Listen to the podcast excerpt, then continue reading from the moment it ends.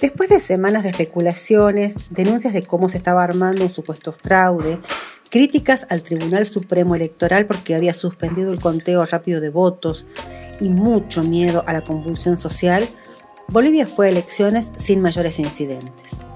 Cerca de la medianoche, la presidenta interina, Janine Áñez, felicitó al candidato del Movimiento al Socialismo, el partido que fue depuesto del gobierno el 10 de noviembre de 2019, cuando Evo Morales fue forzado a dimitir y exiliarse.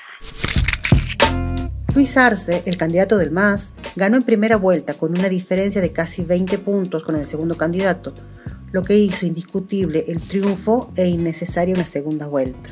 Los números definitivos van a estar disponibles en los próximos días, pero ya se anticipa que el MAS obtuvo más del 50% de los votos. Así festejaba Lucho Arce su triunfo. Como lo venimos diciendo, vamos a gobernar para todos los bolivianos. Vamos a construir un gobierno de unidad nacional. Vamos a construir la unidad de nuestro país. Arce, Lucho, agradeció en Twitter el apoyo y la confianza del pueblo boliviano. Recuperaremos la democracia y retomaremos la estabilidad y la paz social, unidos con dignidad y soberanía, escribió el ahora presidente electo en su cuenta de Twitter.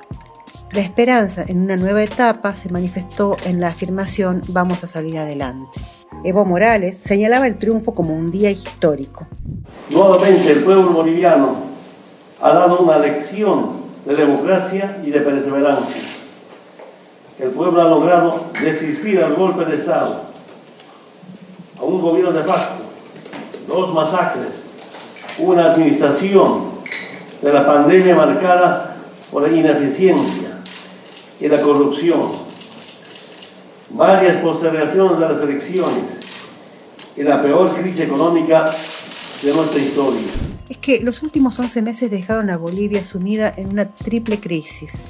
Económica, con índices de desempleo urbano altísimos, una crisis sanitaria que dejó casi 8.500 muertos y unos 140.000 contagiados de coronavirus, y sobre todo una crisis política en la que la desconfianza en los mecanismos democráticos fue una constante, con denuncias de fraude y persecución de opositores. Pero ¿quién es Lucho Arce, el economista a quien Evo, el líder indiscutido del MAS, eligió como sucesor ante la imposibilidad de presentarse él mismo? Estás escuchando La Gaceta Podcast. Arce tiene un estilo más tranquilo y de perfil bajo, y desde un principio de la campaña planteó la necesidad de un gobierno de unidad nacional. Mario Mayón es boliviano y votó desde Lules, Tucumán. Esto nos decía sobre el triunfo de Arce. Gobiernos democráticos devuelven derechos, es verdadero.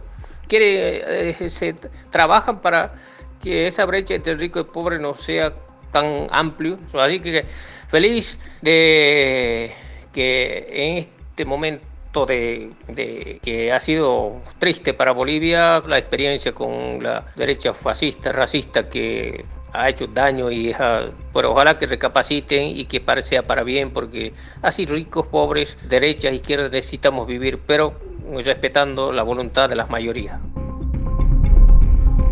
Arce es considerado el constructor del milagro boliviano.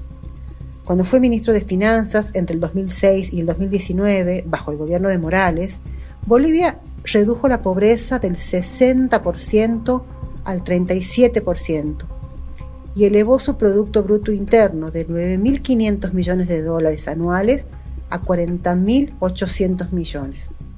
A diferencia de Evo Morales, que es hijo de campesinos de origen aymara y que trabajó desde pequeño como cultivador, Arce presenta un estereotipo de la familia de clase media sus padres eran profesores y él mismo asistió a la Universidad de San Andrés en La Paz e hizo una maestría en una universidad británica. Desde que fue designado candidato presidencial por el MAS en enero, Arce alza la bandera de la estabilidad y del crecimiento económico, con la promesa de relanzar los planes de industrialización del gas natural, los grandes yacimientos de litio y de diversificar la matriz productiva del país, Arce encara hoy el desafío de recuperar el crecimiento en momentos en el que se anticipa que la economía de Bolivia puede caer cerca de un 6% en 2020, luego de tres décadas de crecimiento. Hoy, el perfil aparentemente moderado y de unidad nacional e industrialista que ofrece Arce es la esperanza para muchos bolivianos de poder superar la extrema polarización y la crisis política y económica que atraviesa el país. La Gaceta Podcast.